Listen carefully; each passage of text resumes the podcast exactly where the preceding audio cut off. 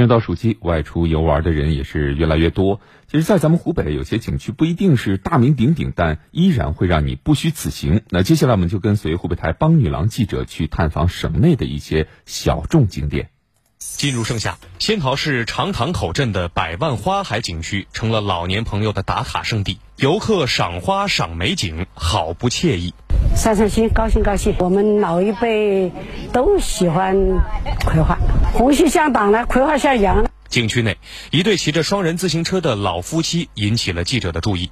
原来，今年是王永华和爱人曾德芝结婚四十周年，夫妻俩一致决定用旅游的方式纪念红宝石婚。等到草原最美的季节，陪你一起看草原。这四十年来呀，这个我的老伴呢，可以说是无微不至的关注，所以我非常的感激他。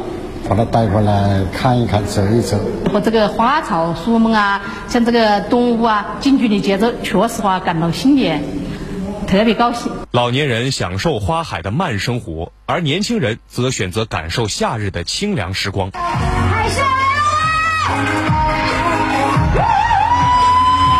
晚上七点，荆楚云天海世界格外热闹，海啸池、太极碗滑梯、水上飞车等游乐项目，让游客体验不一样的惊险与刺激。到屋里盲鹅呀，然后来这里来又凉快呀，好最主要是价格便宜。四个人一起玩，然后坐在一起挨着的，腿都搭着的，所以还是蛮有安全感的。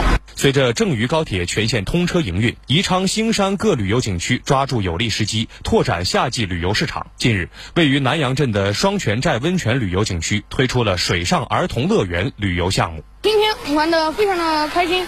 冲上来的时候，跟感觉自己在天空中翱翔。下次有机会，我还想来这里玩。南阳镇双泉寨同时拥有凉泉与温泉的双泉资源。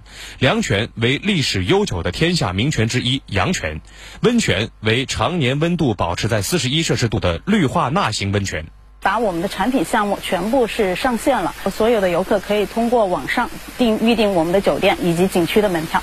郑渝高铁通车后，兴山计划赴高铁沿线城市开展旅游推介。文旅部门还适时推出游客文旅优惠政策。今年，游客凭新山站的高铁票，三天以内可在兴山景区享受半价优惠。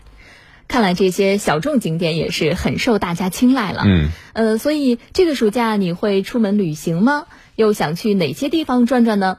欢迎登录九头鸟 FM 焦点时刻专区或者湖北之声微信公众号留留言互动。